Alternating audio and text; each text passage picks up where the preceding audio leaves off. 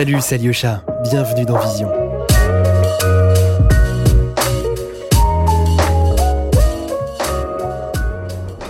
Avec Adobe Creative Cloud, vous pouvez donner une nouvelle dimension à vos projets en utilisant par exemple Photoshop sur iPad ou bien dessiner et peindre avec Adobe Fresco, jouer avec la 3D et la réalité virtuelle et plus globalement rejoindre une communauté mondiale de créatifs. Suivez le lien dans la description pour un essai gratuit. Je vous souhaite à toutes et à tous une très bonne écoute. En tant qu'artiste, comment se protéger et faire exister ses droits? Comment s'en sortir avec le charabia juridique et une certaine phobie administrative? À qui et comment faire appel quand on veut se défendre juridiquement? Et oui, ça fait beaucoup de questions et en tout cas on aura des réponses précises aujourd'hui. Bonjour à toutes et à tous et bienvenue dans le podcast Vision. Je suis Alyosha Boy, je vous accompagne depuis la création en, en 2019. Pour ce podcast, on enregistre un épisode avec Lucie Tréguier et Corentin Chimel du Barreau des Arts. Cette association créée tout récemment, exactement en 2020, on va en parler, vise à promouvoir l'accès aux droits aux auteurs et aux artistes interprètes. Concrètement, le Barreau des Arts met à leur disposition depuis euh, son site une plateforme qui euh, permet d'expliquer le ou les problèmes juridiques qu'ils rencontrent et d'être mis en relation avec les bénévoles de l'association. Vous allez d'abord tomber sur des étudiants et puis des avocats ensuite. Je pense que ce podcast va toucher beaucoup d'artistes, beaucoup de photographes qui ont euh, par exemple une peur bleue des papiers, des mots comme administration, droit ou comptabilité. On va essayer de creuser et de faire face à, ce type de, phobie. Et puis face à la crise que nous traversons qui commence à être longue, qui affecte lourdement les artistes, les valeurs de solidarité, d'action et d'engagement sont essentielles. J'espère en tout cas que ce podcast pourra aider plusieurs d'entre vous. Si c'est le cas, n'hésitez pas à le partager suite à l'écoute. Et pour celles et ceux qui font pas forcément un métier en lien avec le monde de l'image ou bien qu'ils le, qu'ils le pratiquent de manière amateur, je pense que ce podcast pourrait également très intéressant. Allez, on va rejoindre Lucie et Corentin dans le 20e arrondissement pour parler de tous ces questionnements et pour y répondre. Je vous souhaite à toutes et à tous une très bonne écoute. Bonjour Lucie et Corentin. Bonjour Anisha. Euh, merci d'être avec nous aujourd'hui, tout d'abord. Je vous ai introduit brièvement juste avant. Est-ce que vous pouvez nous en dire un peu plus sur vous, Lucie? Tu peux commencer. Je suis Lucie Tréguier, je suis avocate au barreau de Paris, euh, je suis présidente et cofondatrice du barreau des arts. Euh, j'ai un parcours euh, académique qui est un mélange de droit et d'art, puisqu'effectivement j'ai une licence en histoire de l'art et, euh, et, un master 2 euh, de droit de la propriété intellectuelle. Donc jusqu'à la L3, euh, je faisais du droit et de l'histoire de l'art. Et ensuite en M1, je me suis orientée plus vers le droit dans l'idée de devenir au début commissaire-priseur, puisque j'étais très intéressée justement par le milieu du marché de l'art, puis avocate. Euh, et donc j'ai décidé d'opter pour le métier d'avocat. donc en 2015, j'ai passé le barreau de Paris que j'ai eu. Et ensuite, euh, j'ai décidé de, de, partir à l'étranger puisque j'avais pas envie de commencer à exercer tout de suite. Et donc, euh, je suis partie en Australie et j'ai travaillé pendant trois ans euh, en Australie où j'étais notamment, donc j'étais avocate en cabinet australien, mais également je me suis investie en tant que bénévole dans une association qui s'appelle The Arts Law Center of Australia et qui délivre justement des conseils juridiques pro bono aux artistes précaires. Donc euh, ça recoupe un peu sur euh, la genèse du barreau des arts, puisque c'est de cette expérience qui est née euh, mon envie de, de, créer une association qui délivre des conseils juridiques pro bono aux artistes qui n'existaient pas en France. et voilà. Pro bono, juste hein, pour spécifier, c'est tout simplement pour le bien public en latin, pour celles et ceux qui ne sont pas au point voilà. en termes juridiques. Corentin, je te laisse te présenter. Alors, je m'appelle Corentin Chimel. Euh, donc j'ai également fait des études de droit. On s'est rencontré avec Lucie donc en master 2 de droit de la propriété littéraire artistique à Assas. Euh, suite à ça, j'ai étudié à l'école du barreau. J'ai commencé à travailler comme euh, comme avocat pour quelques mois. Et en fait, j'ai arrêté et je j'ai décidé de faire une, une formation dans une école de photo. Euh, voilà, aujourd'hui, moi, je travaille comme euh, comme photographe. Et bon, j'ai un parcours qui a été toujours aussi euh, assez lié à l'art, puisque je faisais du piano depuis que j'étais enfant. J'ai étudié à la Scola Cantorum euh, en piano classique pendant très longtemps. Je faisais de la photographie. Et c'est en constatant aussi bah, toutes les problématiques juridiques euh, voilà, que les artistes rencontraient, auxquelles ils n'arrivaient pas à répondre. On, on s'est retrouvé avec Lucie en fait. On s'est retrouvé avec Lucie puisqu'on était camarades en master et quelques années après, donc Lucie revenait d'Australie. On a partagé notre nos constats communs sur sur la situation des artistes. Puis on a décidé de, de structurer ensemble euh, ce qui est devenu l'association le, le, Barreau des Arts. Voilà. De faire le lien entre le monde de l'art et, et, celui du droit. C'est ça, ouais, c'était vraiment notre conviction et euh, notre envie. Et toi, Corentin, juste pour euh, rentrer un tout petit peu dans les détails de ta pratique, tu es photographe-auteur, c'est ça? Alors moi je suis sous un statut euh, de photographe artisan, mais bon en fait, en fait ça je reviendrai plus tard dans le je reviendrai plus tard euh, dans on le va podcast. Parler on, va, on va parler de ça a priori. Mmh. Voilà donc euh, bon ça c'est pour le, le, statut administratif. Ensuite bon en tant que en tant que photographe je suis auteur des œuvres que je réalise. Euh, voilà, donc euh, non, moi pour, pour détailler un petit peu ma, ma pratique, bah, donc comme je te disais, j'ai à la base j'ai commencé vraiment comme comme amateur, hein, donc comme énormément de photographes, et c'est ensuite où j'ai décidé donc de faire une, une école de, de, photographie à Paris pour pour affirmer, confirmer ma pratique, découvrir aussi plus l'écosystème de la photographie que je connaissais assez mal puisque je, je le voyais avec beaucoup de, de distance. Et suite à ça, en me professionnalisant, bon, ensuite je suis passé par le choix évidemment des statuts euh, administratifs, etc. Voilà, ce qui me permet de structurer mon activité professionnelle, puisqu'aujourd'hui c'est essentiellement ça, de, enfin de ça que je vis. Donc quand on, on sort d'école d'art ou au début de sa pratique, hein, tout simplement, on a souvent du mal à choisir son statut. On vient d'en parler, à comprendre tous les droits liés à sa pratique. Euh, en fait, on a envie de se concentrer sur sa, création artistique finalement. Pourquoi ce constat euh, que vous avez fait hein, de lacunes juridiques, presque de vide en termes de, connaissances chez beaucoup d'artistes émergents et même d'artistes confirmés? Et comment y remédier selon vous Lucie? Euh, bah Alors ce constat, effectivement, on l'a fait, Corentin et moi, que ce soit dans nos pratiques artistiques, dans les différents milieux dans lesquels... On exerçait, mais aussi euh, on, l'a vu en fait dès euh, dès le stade de l'étude, puisqu'effectivement les, les que ce soit les photographes et les artistes en général, euh, lors lors des études, donc dans les écoles d'art, il y a très très peu de formations qui sont liées au droit. Et à juste titre, en un sens, puisqu'effectivement, euh, surtout quand on est jeune artiste, comme tu le dis, Alyosha, c'est sûr qu'on préfère se concentrer sur la création, puisque c'est quand même plus intéressant, euh, enfin en tout cas pour les artistes, moi j'adore le droit, mais c'est plus intéressant que euh, le jargon juridique, euh, les questions contractuelles, les questions de droit, etc. Euh, donc je pense que le pourquoi, c'est ça, ça, vraiment lié aux études et un peu peut-être à une, une rupture un peu entre le, le monde du droit et, et le monde de l'art euh, qu'on a encore du mal à expliquer, mais en tout cas on, on, le confirme avec nos clients et avec surtout les bénéficiaires du barreau des arts.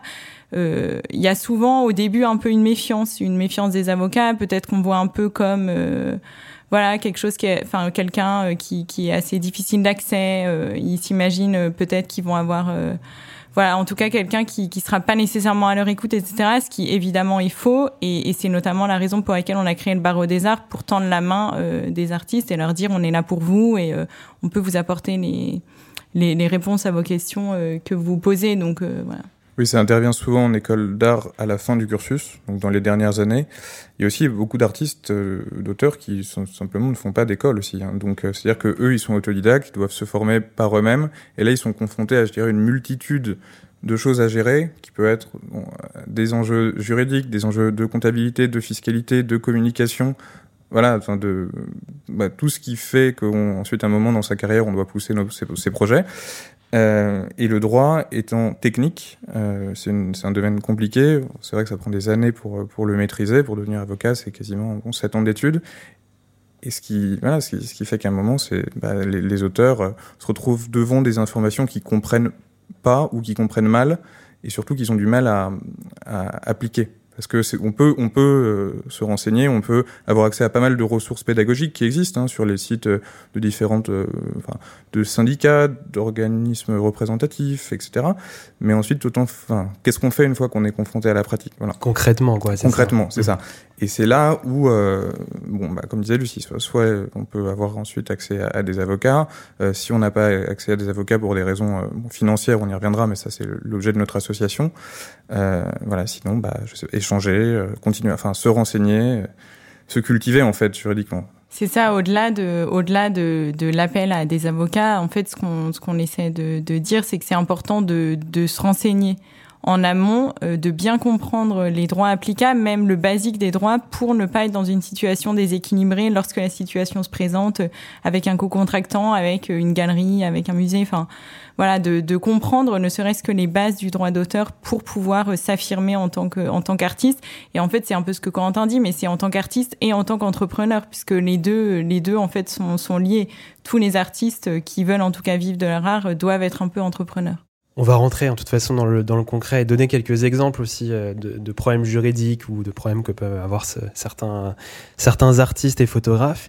Alors on parlait du terme pro bono euh, à l'instant.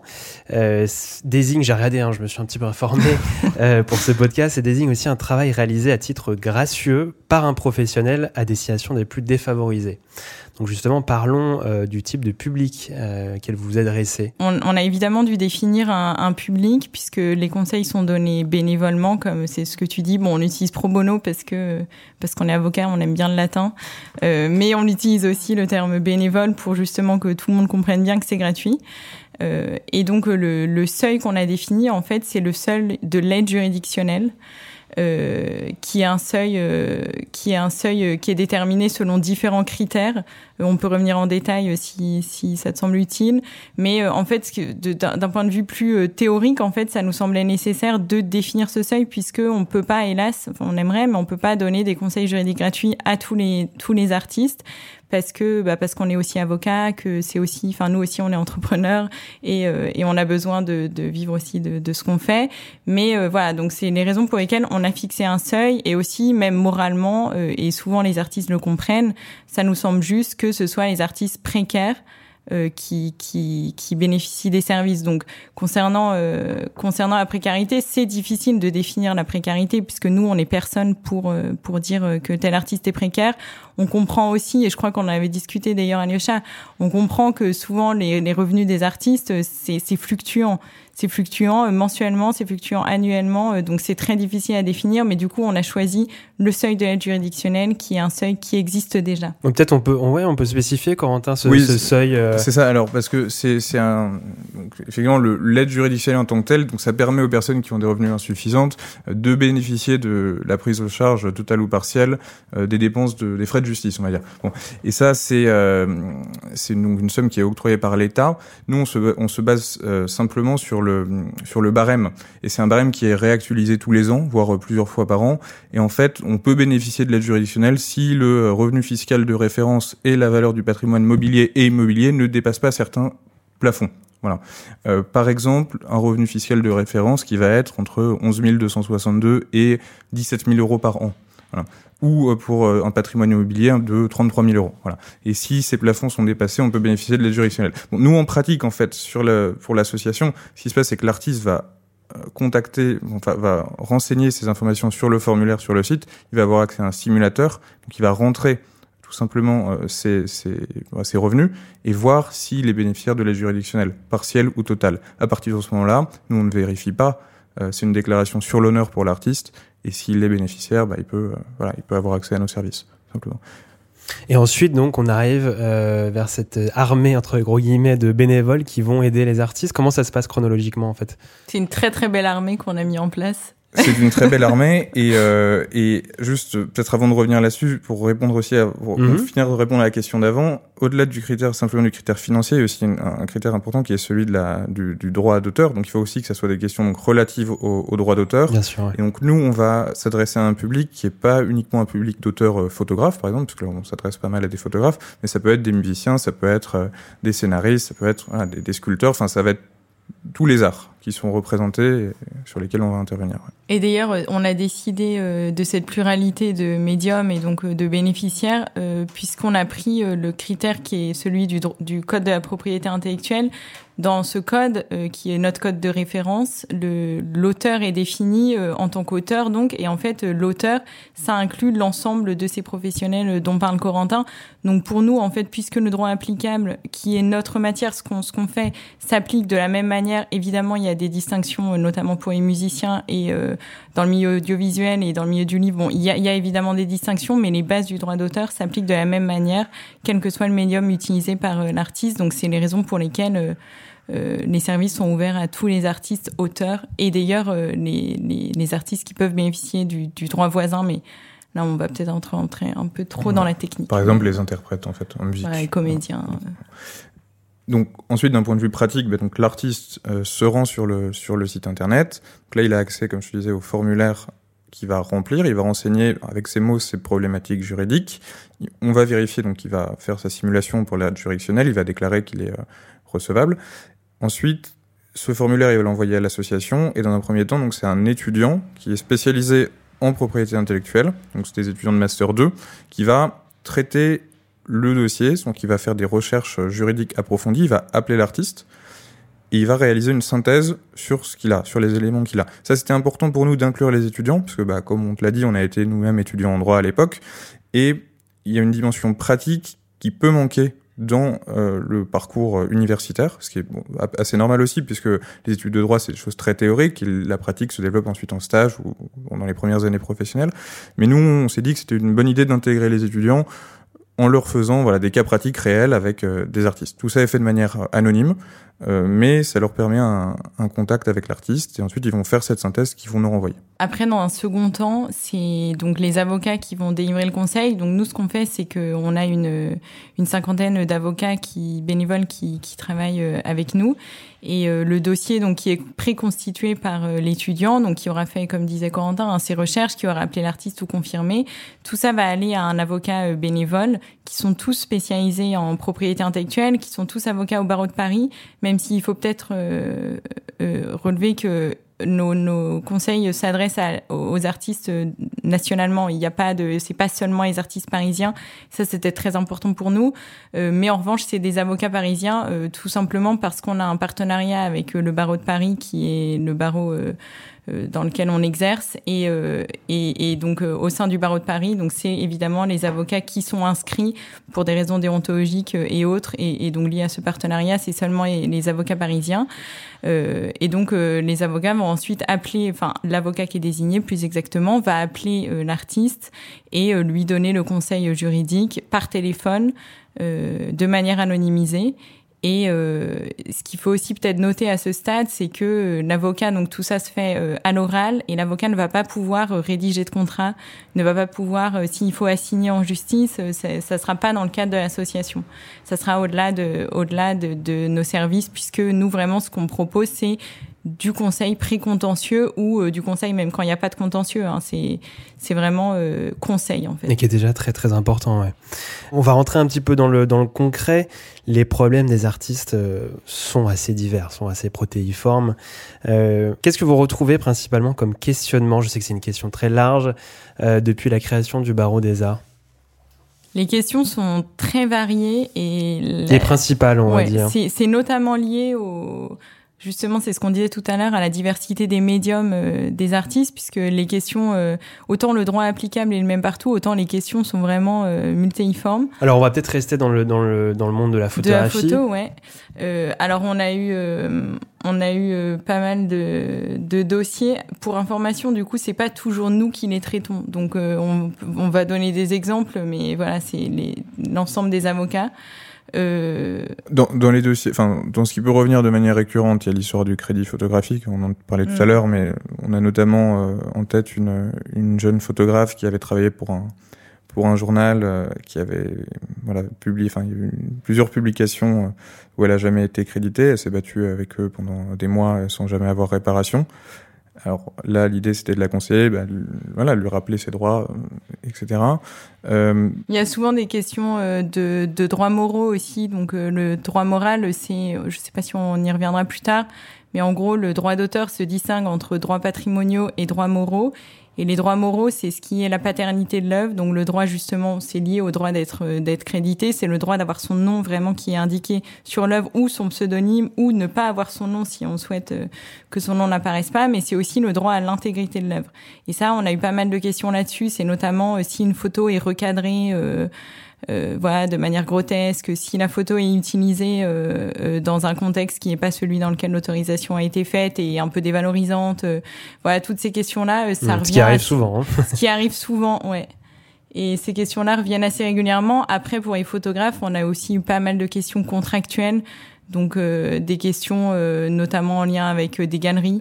voilà, on peut pas vraiment entrer dans les détails. Le pourcentage. Voilà, de, il, il, y aurait, oui aussi des sur des, des œuvres endommagées par exemple, des œuvres endommagées par une galerie et ensuite savoir bon quelle peut être la mm. responsabilité. là, il y avait aussi récemment une, une question sur un photographe qui s'interrogeait de pouvoir reproduire sur la couverture d'un livre une œuvre d'un autre artiste. Donc est-ce qu'il fallait son autorisation? En fait, c'est extrêmement large. Mm. C'est vraiment large et nous on a, voilà, comme disait Lucie, on intervient dès le début sur les premières questions que l'artiste peut se poser, que l'auteur peut se poser, sur la création de son œuvre, en fait, même les conditions de, protection. Et ensuite, bon, quand, quand il commence à voir qu'il peut y avoir des, des problèmes qui, se posent, euh, éventuellement les stratégies, les contrats, des choses comme ça. Vous écoutez Vision, podcast de la photographie contemporaine. Alors il y a autant de façons de, pratiquer la photographie qu'il y a de, photographes, clairement. Euh, comment bien exploiter le fruit de son travail, c'est important. Pour rappel, hein, les statuts en photographie sont au nombre de quatre. Photographes amateurs, artisans, tu en parlais Corentin, auteurs ou journalistes. Vous vous adressez, vous, principalement à des artistes auteurs. Pourquoi et dans quel cadre euh, faire ce choix quand on est photographe? Alors, donc ça c'est une question qui est un peu compliqué et qui donne lieu à beaucoup de discussions, euh, notamment chez les photographes. Et le, les statuts euh, pour les photographes sont, sont un peu complexes. Alors déjà, dans ta question, tu vois, tu dis qu'on s'adresse principalement aux auteurs. Mais c'est le premier point sur lequel je voudrais revenir. Nous, on s'intéresse, enfin, on s'adresse aux auteurs au sens juridique, pas au sens euh, du statut. Mhm. Voilà. Donc les, les, statuts que tu évoquais là, donc amateur, bon, amateur pour moi c'est pas un statut, mais on va dire artisan, auteur, journaliste, ça c'est vraiment des statuts euh, des choses administratives. Nous, on s'intéresse aux auteurs au sens juridique. L'auteur, ça va être euh, bon, le créateur d'une d'une œuvre originale et euh, formalisé. Ça, c'est des critères, euh, voilà, qui sont qui sont définis. Et donc, il va avoir des droits moraux et patrimoniaux sur l'œuvre et va pouvoir en disposer. L'auteur, il peut être amateur ou professionnel. Euh, on peut être amateur, un amateur, c'est-à-dire ne pas vivre de, de, son art, mais avoir des droits d'auteur sur sa création. D'accord. Euh, ensuite, le photographe, donc qui peut être l'auteur de l'œuvre, hein, peut décider d'opter pour des statuts, donc pour un statut. Alors il peut opter pour le statut donc de photographe artisan, de photographe auteur ou de journaliste, comme on avait dit. Mais euh, quoi qu'il advienne, quel que soit le, le statut, s'il y a une création, il sera l'auteur de l'œuvre et il aura des droits d'auteur sur cette. D'accord. Alors, euh, le statut administratif du professionnel, en fait, ce qui va découler de ça, ça va être euh, des obligations en matière de paiement de charges sociales. Donc c'est essentiellement ça. Il faut distinguer le juridique du fiscal et du social. Donc, pour euh, l'auteur, donc le photographe qui va être sous un statut administratif de photographe auteur, lui, il va devoir limiter ses activités à ce qui va être autorisé, donc par exemple des sessions de droit ou des ventes de tirages numérotés euh, et signés. Et donc, il va cotiser sur les revenus qu'il enregistre en tant qu'artiste auprès des organismes dédiés. Je crois qu'avant, c'était l'AGSA, Maison des artistes, puis maintenant, c'est l'URSSAF du Limousin. Ça, ça, a changé assez récemment. Voilà. Alors, il peut aussi décider euh, d'intervenir uniquement sur le statut administratif d'artisan. Donc là, il va pouvoir réaliser toutes les activités que le photographe peut, faire. Hein, c'est très large. Donc notamment des sessions de droit, notamment des tirages signés numérotés. La même chose que le statut euh, d'auteur photographe permet. Finalement, les, les avantages du statut d'auteur, donc pour ceux dont les activités rentrent dans le champ, ça va être un taux de charge sociale qui va être plus réduit que celui des charges sociales des artisans, et aussi différents avantages fiscaux, euh, par exemple l'exonération de la CFE. Également, le statut d'auteur est plus facilement cumulable avec d'autres professions. Donc, en conclusion, il est possible pour le photographe de cumuler les statuts d'auteur et d'artisan. Le photographe va cotiser sur les revenus qu'il enregistre en tant qu'artiste auprès des organismes dédiés aux artistes, et pour les revenus de l'artisan, bah, auprès de l'URSSAF et de la caisse de retraite dédiée. Voilà. Euh, donc le choix du statut, c'est un choix administratif qui a des incidences fiscales et sociales, mais c'est pas exclusif du fait d'être auteur de l'œuvre. Donc nous, le barreau des arts, on s'adresse euh, aux à auteurs, à tous les auteurs, voilà, quel que soit leur statut. Et donc, bon, pour, pour cette question qui est effectivement très technique, il y a énormément de choses sur Internet, c'est souvent très mal traité. Moi, je vous conseille la lecture du peut-être le seul article clair euh, qui a été écrit par euh, l'avocate et photographe la Joël Verbrugge mmh. et Eric Hainaut, qui est un expert comptable. D'ailleurs, on est partenaire, partenaire, le Barreau des Arts, avec le Club TOT, dont il fait partie. Et euh, l'article s'appelle Est-ce possible de vendre juridiquement des droits d'auteur lorsqu'on n'est pas socialement artiste-auteur? C'est vraiment la référence. Il y a les taux qui sont indiqués beaucoup de détails, je vous conseille vraiment la lecture de cet article. Hmm. en tout cas, c'est vraiment très important hein, cette réponse-là parce que quand on, justement, tu en parlais quand on n'a pas fait d'école de photo, par exemple, quand on est autodidacte, on se sent très très facilement perdu euh, avec les, tous les, le choix des statuts, c'est très complexe. Et il faut avoir mon cas également. Voilà, effectivement des ressources euh, pédagogiques de qualité. Et le blog de cet avocat Joël, Joël là, qui s'appelle euh, Droit et photographie, est vraiment une très bonne source d'information. Bon, on va parler euh, maintenant brièvement du, du, droit à l'image, qui est aussi un, un, questionnement assez large et qui revient beaucoup dans plusieurs pratiques, notamment la, la photographie de rue. Est-ce que vous pouvez nous éclaircir sur ce fameux droit à l'image en France? Euh, Qu'est-ce qu'on a le droit de photographier? Où et comment? Alors effectivement, le droit à l'image, c'est une question qui revient souvent euh, chez les bénéficiaires euh, photographes. Euh, le droit à l'image en France, il est, il est défini par à la fois le code civil et les règlements de l'UE et le code pénal. Donc c'est un peu, il y a, y a différents, différents fondements possibles. mais en réalité, c'est principalement par la jurisprudence donc qui est les décisions des tribunaux, que, euh, que les, le concept du droit à l'image est vraiment défini et ses contours. Euh, en réalité, c'est et ce qu'on ce qu'on voit dans la jurisprudence, c'est que c'est vraiment euh, du cas par cas, donc c'est vraiment très factuel. Euh, les, les, principes, enfin, on peut exposer certains principes. Hein. Les, les, principes, c'est que il y, a, y, a, en fait deux, deux, droits fondamentaux un peu à mettre en balance. Il y a le droit d'expression du, du photographe, euh, donc son, droit à la liberté d'expression. Et il y a euh, de, l'autre côté, il y a effectivement le droit à l'image des personnes qui sont photographiées. Donc c'est toujours un peu un effet de balancier, comme souvent en droit, entre entre ces deux droits fondamentaux. Euh, en réalité, donc comme je disais, c'est très factuel. Donc en fait, ça va vraiment dépendre de plusieurs critères.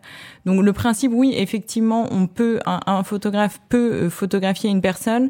La question qui se pose, c'est est-ce qu'il peut exploiter sa photographie? Là, tu parles dans un, dans un endroit public. Hein, Il peut dans un endroit public, mmh. évidemment, évidemment dans un endroit public, puisqu'effectivement, par exemple, si vous prenez une photo euh, d'une d'une personne que vous voyez là comme ça à travers euh, à travers une fenêtre, là, la, la, la, question est différente. Dans un endroit public, il peut, euh, mais ensuite, en fait, devant les tribunaux, ce qui ce qui sera regardé, c'est notamment euh, est-ce que ça va porter atteinte à l'intégrité de la personne.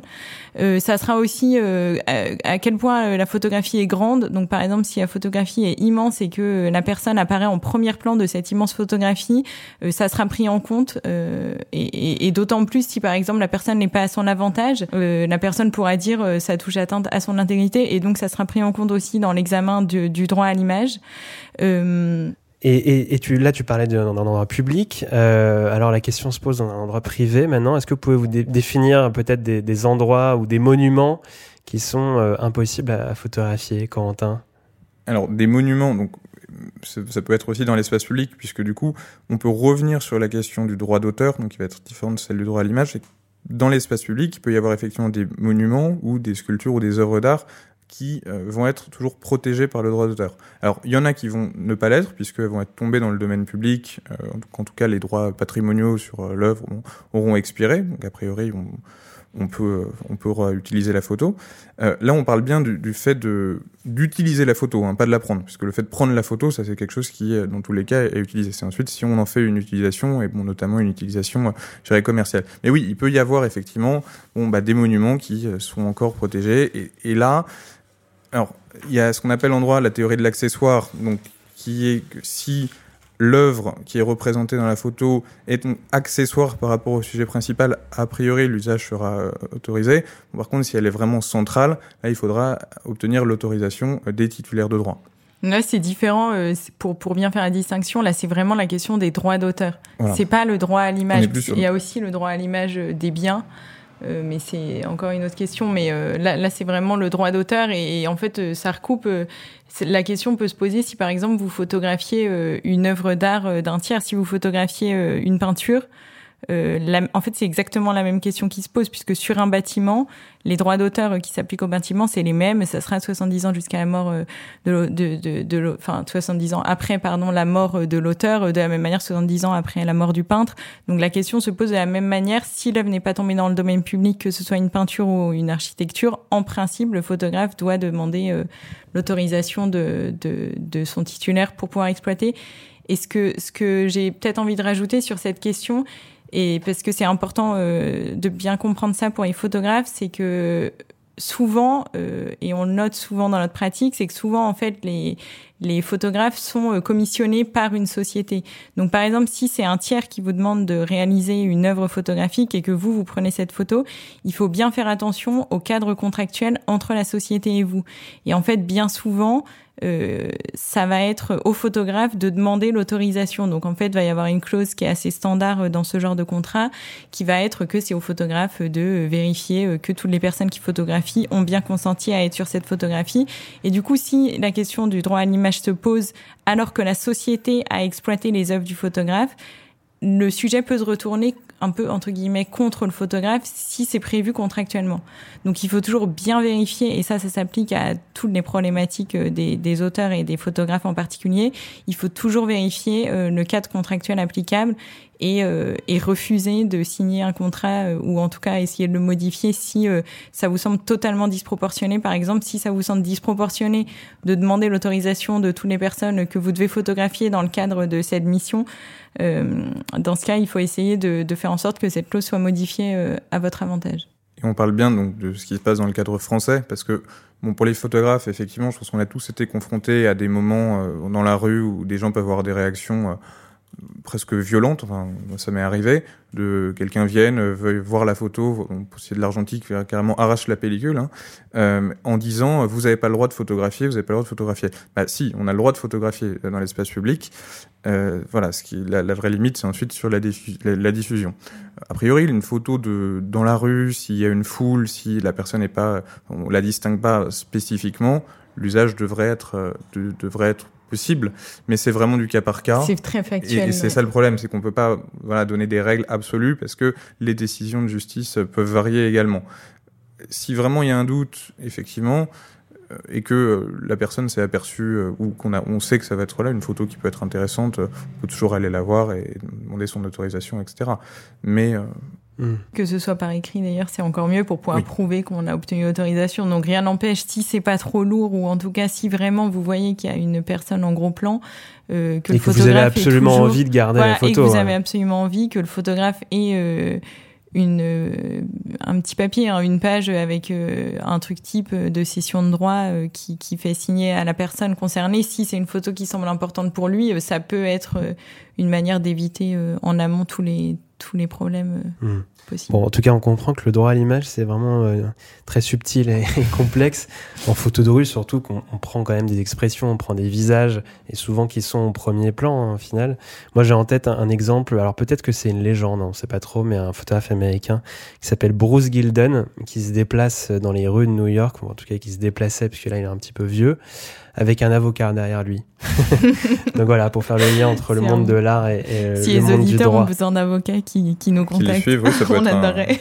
Dans la rue, comme ça. Dans la rue Après voilà, encore la législation aux États-Unis que moi je, je connais pas, mais probablement encore différente. Oui, oui clairement. Euh, et puis, mm. alors je parle peut-être plus en tant que photographe, mais et c'est personnel, mais peut-être qu'à un moment il faut pas non plus s'arrêter de prendre des photos.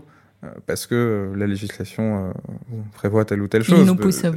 voilà, et, comme, disait, comme disait Lucie au, début, il y a aussi un équilibre à faire entre bah, ce droit à l'image et puis la liberté d'expression et la liberté hmm.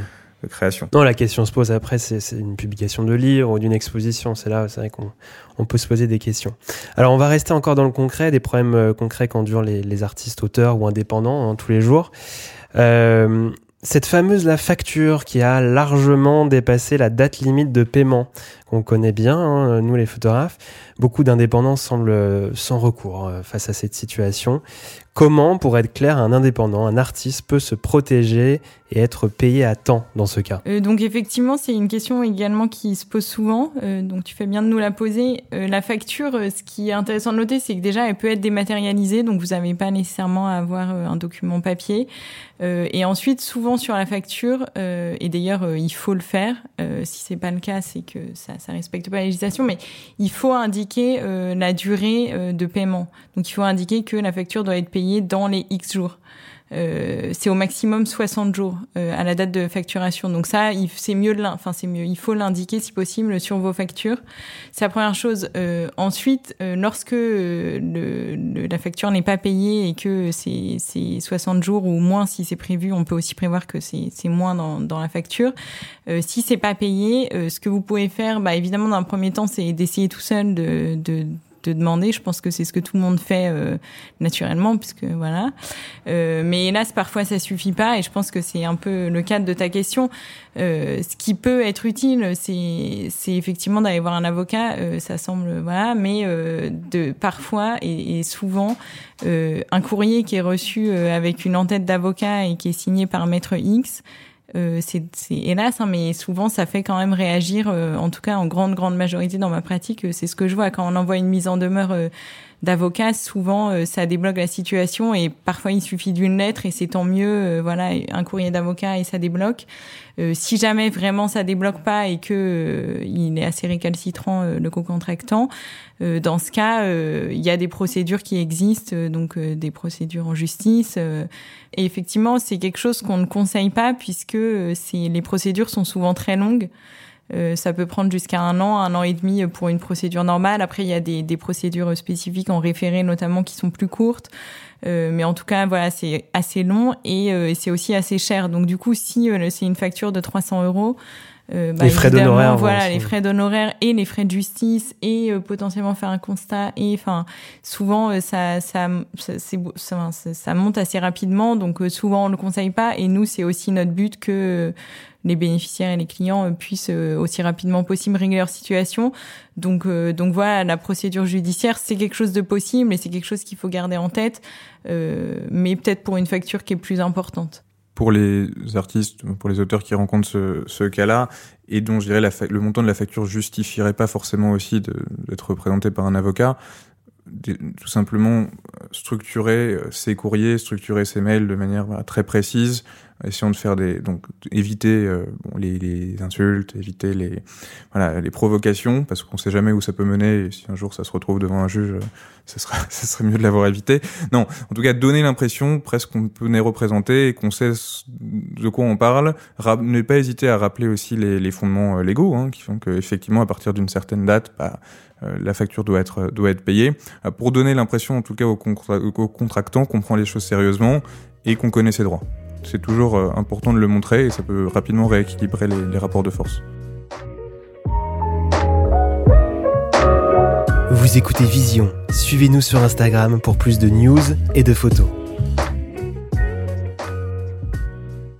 Bon, on est, on est sur la fin du podcast. Il est important quand même dans ce podcast de partager euh, des nouvelles informations aux auditeurs et aux auditrices. Moi, je conseille personnellement le groupe Facebook Devis Excel GPLA, qui a pour but d'aider euh, les entrepreneurs, entrepreneuses, photographes, que, quels qu'ils soient, euh, notamment dans la réalisation de leurs devis. On parlait là de factures de devis de relance, les modes de calcul, la mise en forme. Voilà, ça c'est autre chose. Là, on parle de comptabilité, mais c'est aussi quelque chose qui est euh, une partie importante euh, chez les photographes. Vous, de votre côté, quels principaux conseils juridiques, hein, parce qu'on reste dans le cadre juridique ici, donneriez-vous à, des photographes ou artistes qui débutent? Il euh, y a pas mal de conseils à donner. je pense que le principal, c'est de, ça semble assez logique, mais c'est de, de bien comprendre ses droits. Euh, et nous, c'est aussi la raison pour laquelle on a mis en place des formations dans les écoles, puisqu'on sait que bah, parfois c'est plus facile d'avoir euh, quelque chose qui est donné sur un plateau. Donc, euh, on essaie dans le cadre de ces formations de d'apprendre aux jeunes artistes en école quels sont les fondamentaux du droit d'auteur pour qu'ils comprennent que, que, enfin, qu'ils qui soient outillés lorsque une situation problématique se présenterait. On conseille aux artistes de, de garder les preuves de leur création et ça, c'est à la fois pour prouver la paternité sur l'œuvre, donc c'est ce qu'on ce qu'on disait tout à l'heure, mais pour prouver que c'est vous l'auteur euh, des œuvres que vous créez, mais c'est également pour euh, prouver l'antériorité des œuvres dans le cadre d'une action ou dans le cadre d'un d'un éventuel contentieux. Concrètement, euh, juste une donc preuve. Donc concrètement, concrètement, la preuve, elle peut être multiple. Hein, ça peut être parfois un mail peut suffire. Donc si vous envoyez, voilà, bien garder par exemple le mail si vous envoyez, si c'est une photo qui est commissionnée, par exemple, si vous envoyez, enfin ce mail d'envoi de la photographie.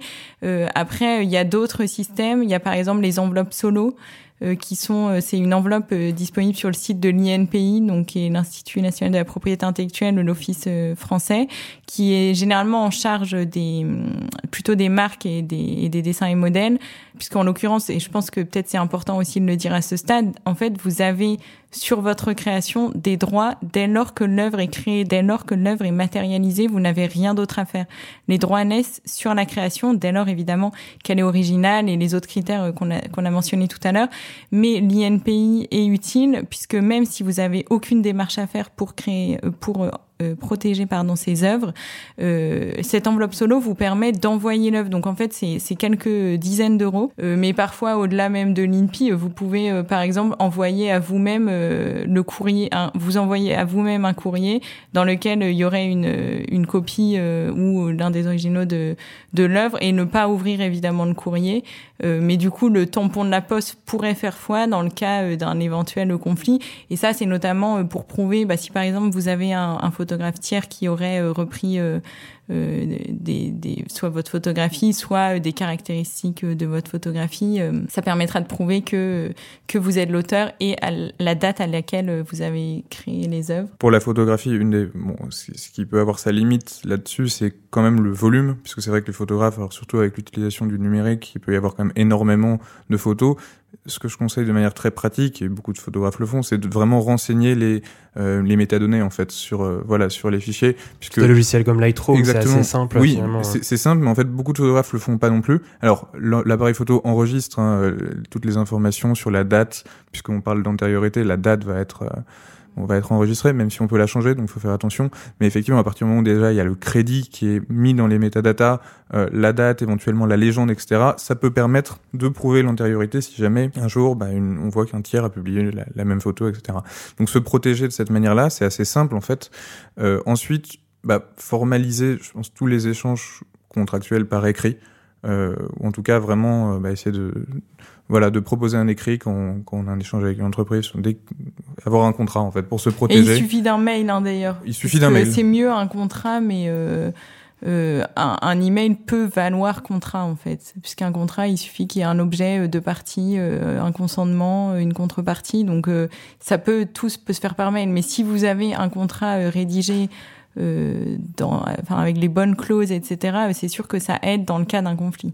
Parce que pour les photographes, il y a quand même des notions importantes, bah, c'est des notions qui sont obligatoires, mais bien définir la durée euh, de la cession des droits, par exemple, la territorialité aussi, parce que ça va pas être les mêmes enjeux si ça va être une, une diffusion pour une campagne bah, dans une ville, euh, sur euh, voilà des supports déterminés, ou si c'est à l'international sur énormément de supports. C'est-à-dire c'est pas les mêmes bah, ça peut pas être les mêmes les mêmes coûts en fait le même prix euh, voilà donc ça c'est vraiment important euh, structurer, écrire, conserver toutes les preuves. Euh, et puis, ça fait sérieux aussi.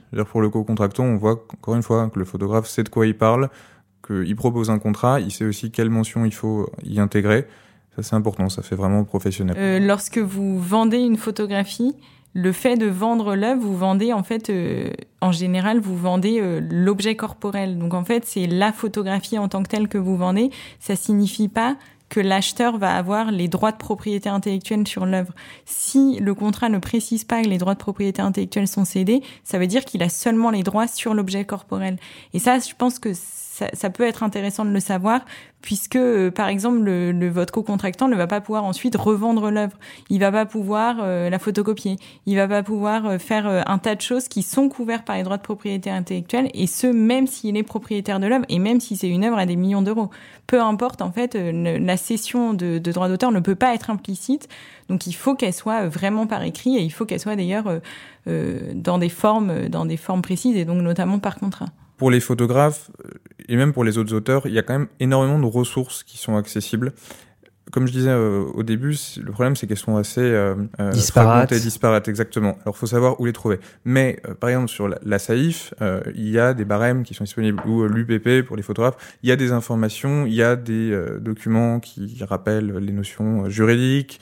Bon, il y a pas mal de, de, collectifs, pas mal de syndicats qui proposent ces ressources-là. La question, c'est peut-être de se faire, de se constituer bah, une bibliographie, en tout cas quelque chose qui euh, permet de, de, recentrer tout ça. Et comme ça, quand on a une question, on peut aussi aller aller voir. Voilà. Euh, mais il y a quand même beaucoup d'outils qui sont euh, qui sont à la disposition. Et puis, bah, les blogs, comme je citais celui de Joël Verbrugge, mais ne pas hésiter à consulter ça et puis ensuite discuter, échanger les bonnes pratiques entre entre confrères, essentiellement ça. Évidemment, donc pour les artistes, euh, les auteurs euh, donc précaires qui n'ont pas accès au droit, donc le barreau des arts est là bah, pour les accompagner, pour les aider. Donc c'est très facile, euh, c'est très facile d'accès. On s'engage aussi sur des délais de réponse rapides, puisque nous, on essaie d'apporter une réponse juridique personnalisée, précise, sous 15 jours environ. Donc c'est quand même euh, utile. S'il y a des situations d'urgence extrême, on, peut, on peut, on peut le préciser. Comme ça, on, on s'adapte. Voilà. Donc en tout cas, le barreau des arts, c'est euh, un des, un des outils qui est, qui est à votre disposition, donc euh, bah, n'hésitez pas. Bon bah merci Lucie et Corentin, merci beaucoup. Merci, merci à, vous d'avoir écouté cet épisode numéro 10. J'espère qu'il vous a plu et qu'il vous a été utile. On mettra un lien en bas vers le site du Barreau des Arts évidemment. Et nous on se retrouve sur notre Instagram qui est dans la description, sur Patreon comme d'habitude pour nous soutenir, sur notre nouveau site également qui vient de sortir récemment. Voilà, c'était Alyosha pour le podcast Vision. Je vous dis à très vite.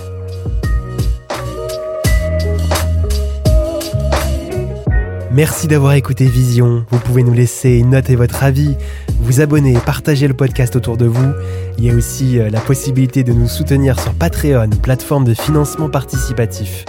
Pour vous aussi faire partie du podcast, comme Stéphane, Isabelle ou Antoine par exemple, le lien est dans la description. Merci et à très vite pour un prochain podcast.